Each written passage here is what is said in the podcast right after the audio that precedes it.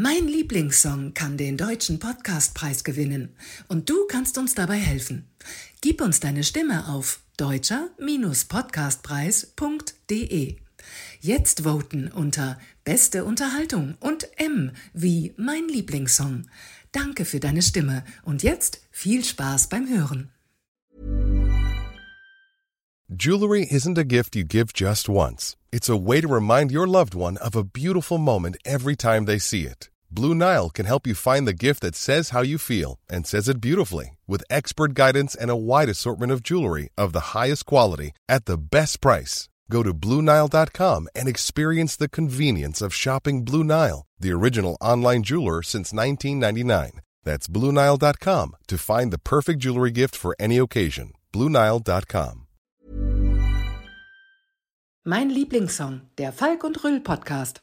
In meinem Lieblingssong haben wir jeweils einen Gast, der uns von seinem Lieblingssong erzählt. Und was ihn Persönliches mit diesem Song verbindet. Unser Gast heute ist Christoph Mann. Und der Lieblingssong von Christoph ist Your Song von Elton John aus dem Jahr 1970. Hallo Christoph, wieso gerade dieser Song? Ja, mit diesem Song verbinde ich im Prinzip ganz viel. Also erstmal von der Struktur her vom Song. Ist ein wunderbar musikalischer Song mit einer abfallenden Basslinie, schönen Kadenzen drin, einem klar konturierten Mittelteil, den ich sehr gerne höre und auch nicht so einfach nachzuspielen ist am Anfang. Da habe ich mich äh, also deine junge Jahren hingesetzt, habe probiert, den nachzuspielen. Ich spiele auch ein äh, bisschen Klavier. Bin äh, zweitens über den Song auch ein bisschen zum Singen gekommen. Das war der erste Song, den ich, wo ich mich selbst am Klavier begleitet habe. Das wäre äh, das zweite gewesen.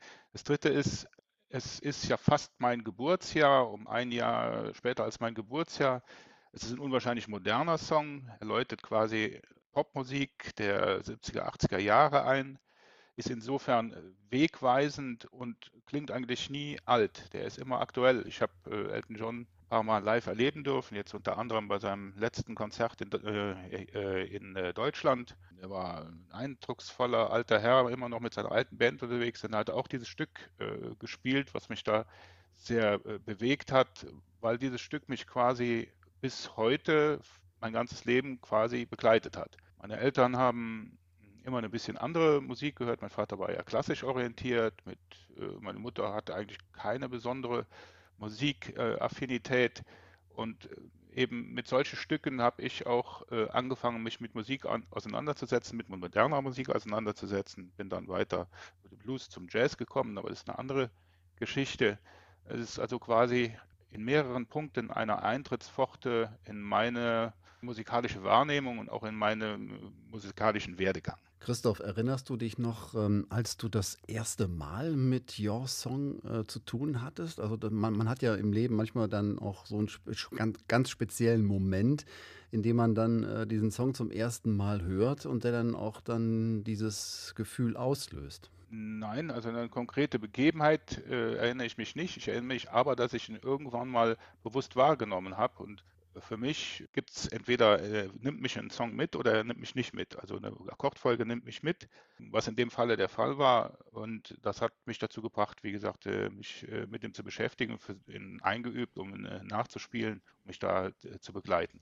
Das kann ich mich noch erinnern, dass ich ihn irgendwann mal wahrgenommen habe oder so mich äh, wirklich mitgenommen hat.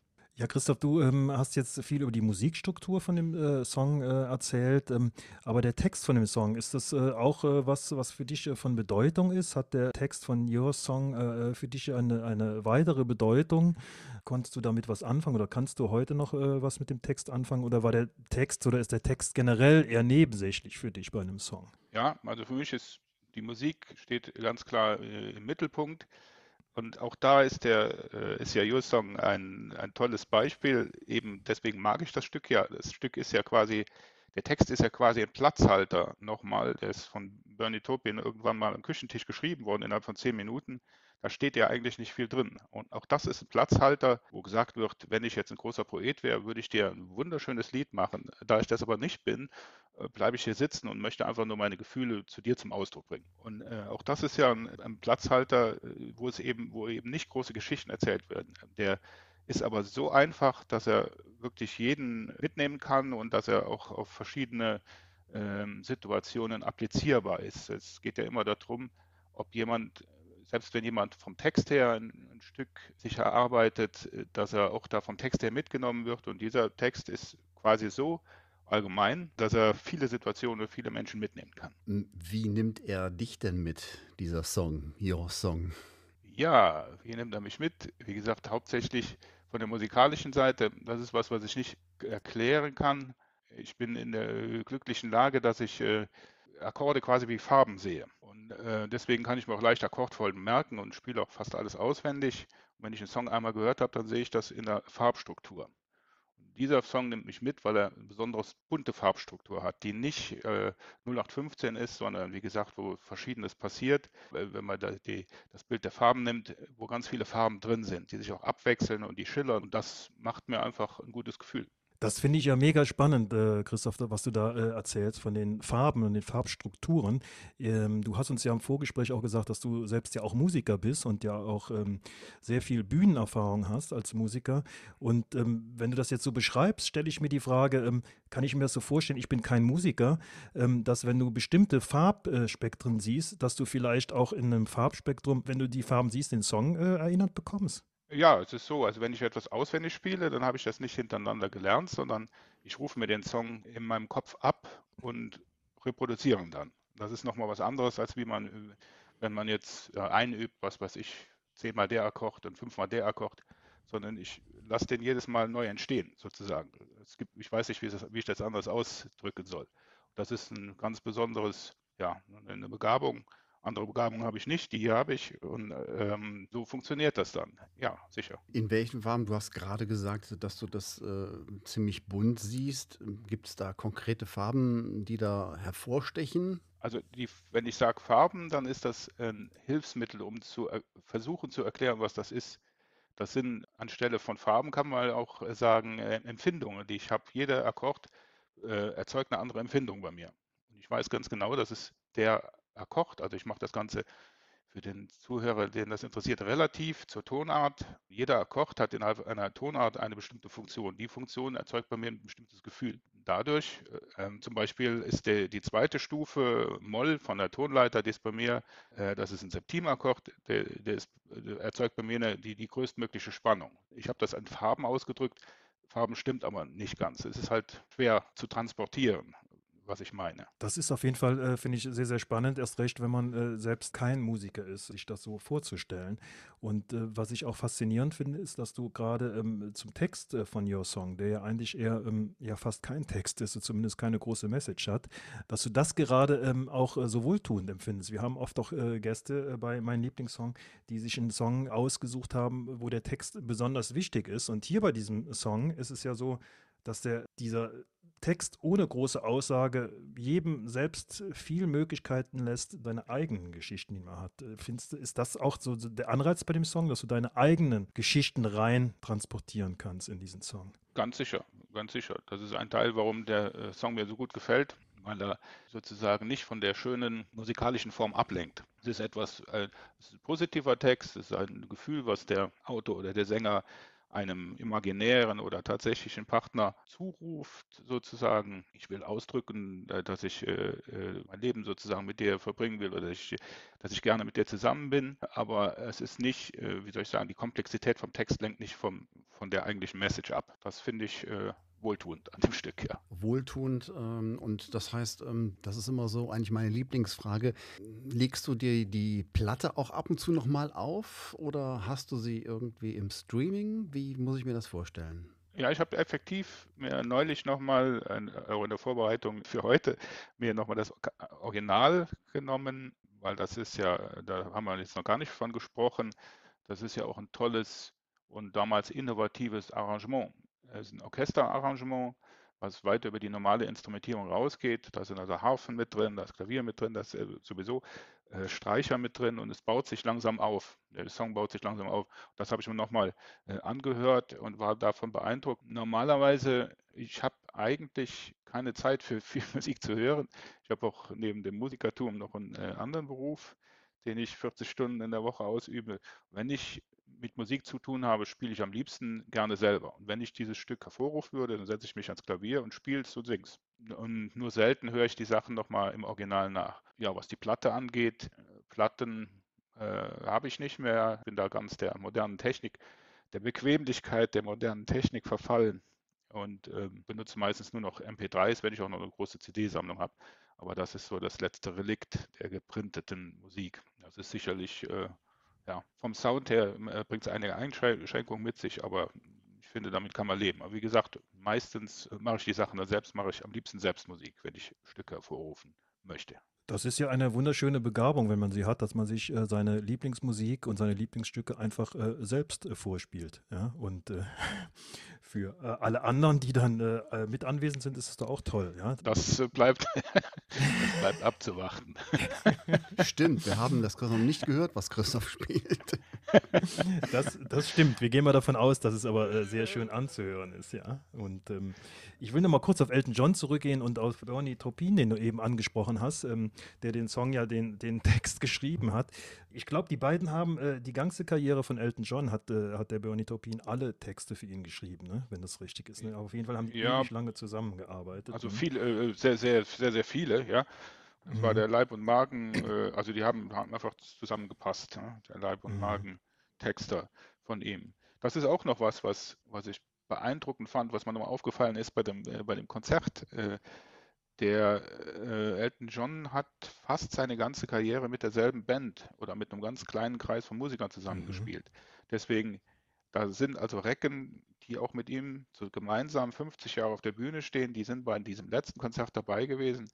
Deswegen klang es auch so authentisch. Und der hat sich nie verändert. Also von, ähm, nein, er hat sich entwickelt, aber er hat nie, wie soll ich sagen, äh, es kam nie auf Modegags oder akute Strömungen an, sondern er hat immer seinen Stil durchgezogen und konnte das auch tun, weil er nicht mit wechselnden äh, Studiomusikern zusammengespielt hat. Das hat er auch, die hat er dann mal eingeladen, aber er hat in der Hauptsache seine Band zusammen gehabt und die klang einfach so wie immer, so wie man sich das vorstellt und wie man das vielleicht noch im Kopf hat und das hat mich sehr beeindruckt. Was mich beeindruckt hat, Christoph, war, ähm, als ich auch mich nochmal mit dem Song beschäftigt habe, ähm, dass ähm, ja Elton John in dieser Zeit damals, so ähm, Ende 60er, Anfang 70er Jahre, ja auch noch als Songwriter für andere gearbeitet hat. Und da hat er ja, also Your Song, eigentlich für Three Dog Night geschrieben, die diesen Song ja auch schon ähm, auf ihrem Album damals 1970 veröffentlicht haben.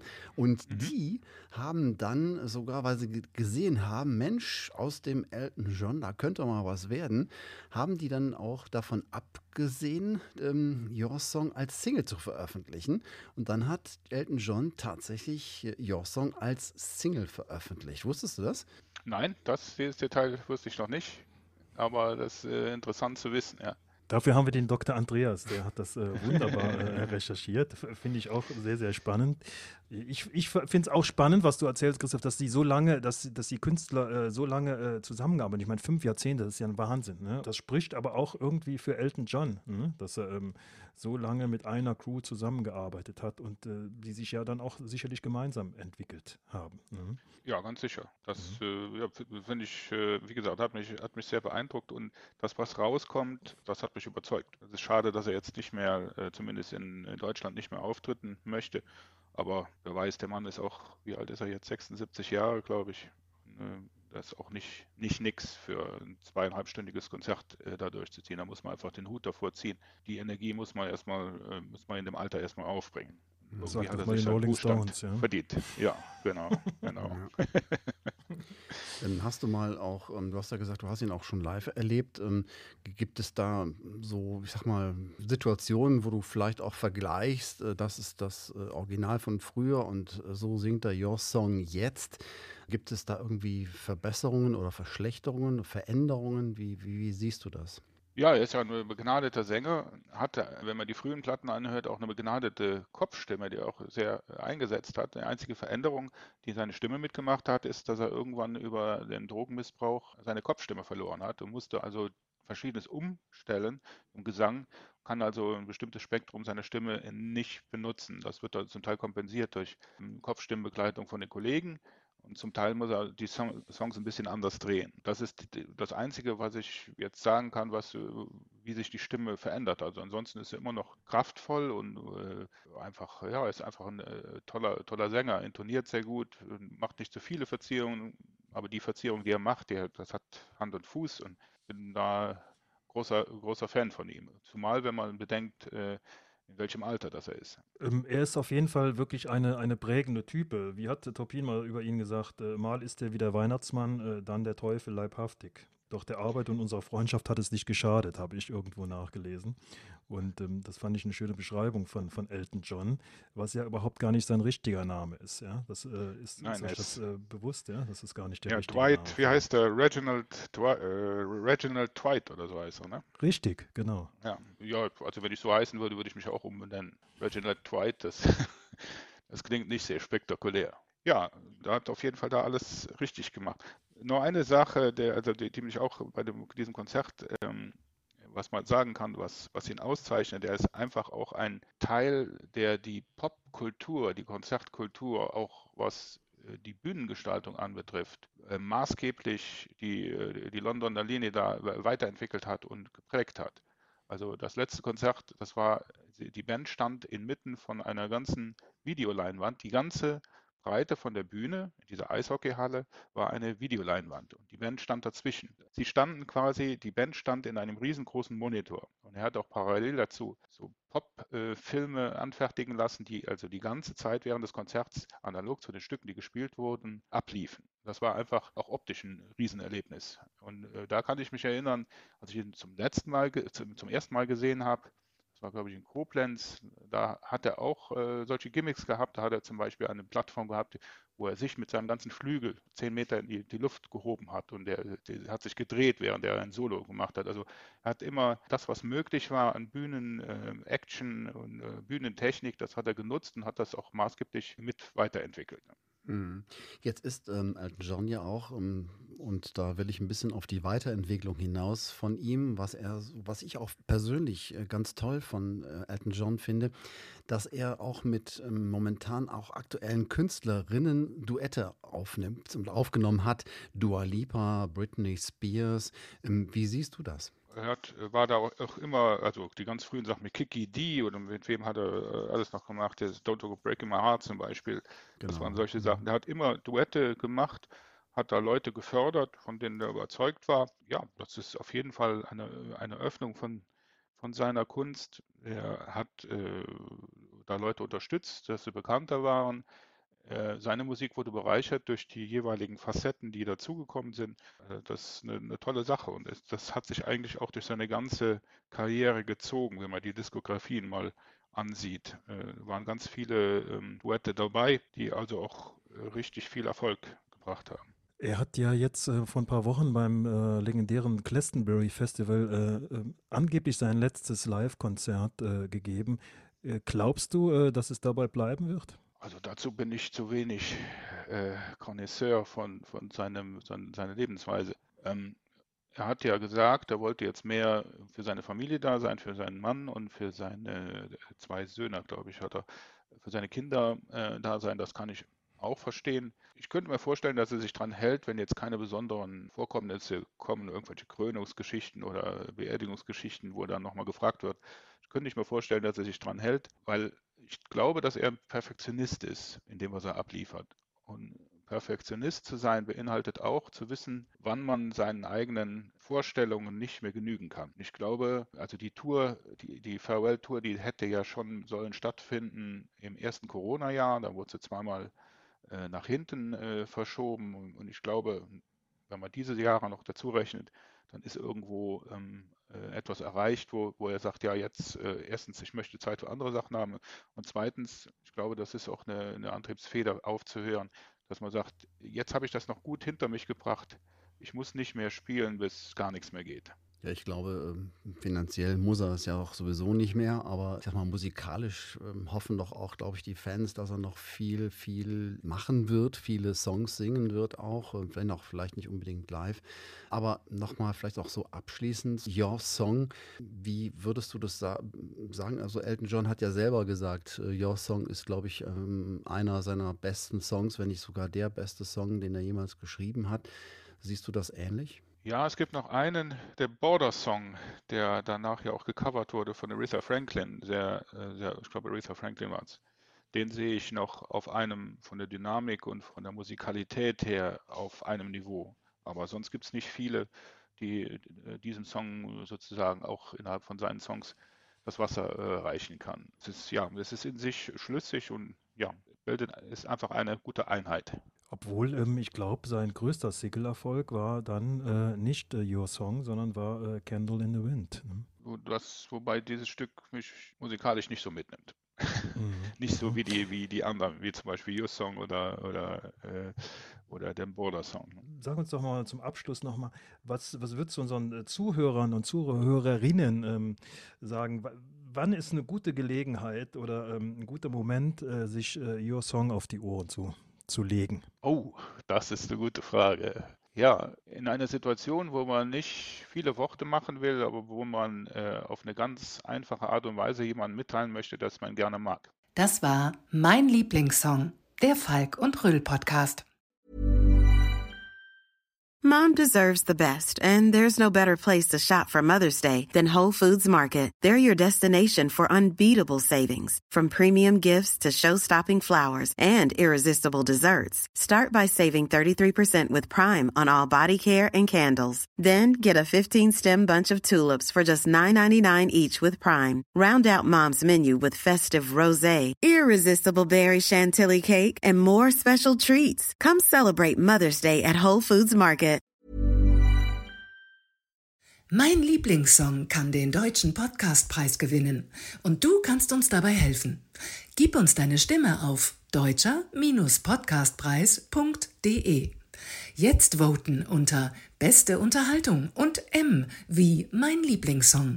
Danke für deine Stimme und jetzt viel Spaß beim Hören.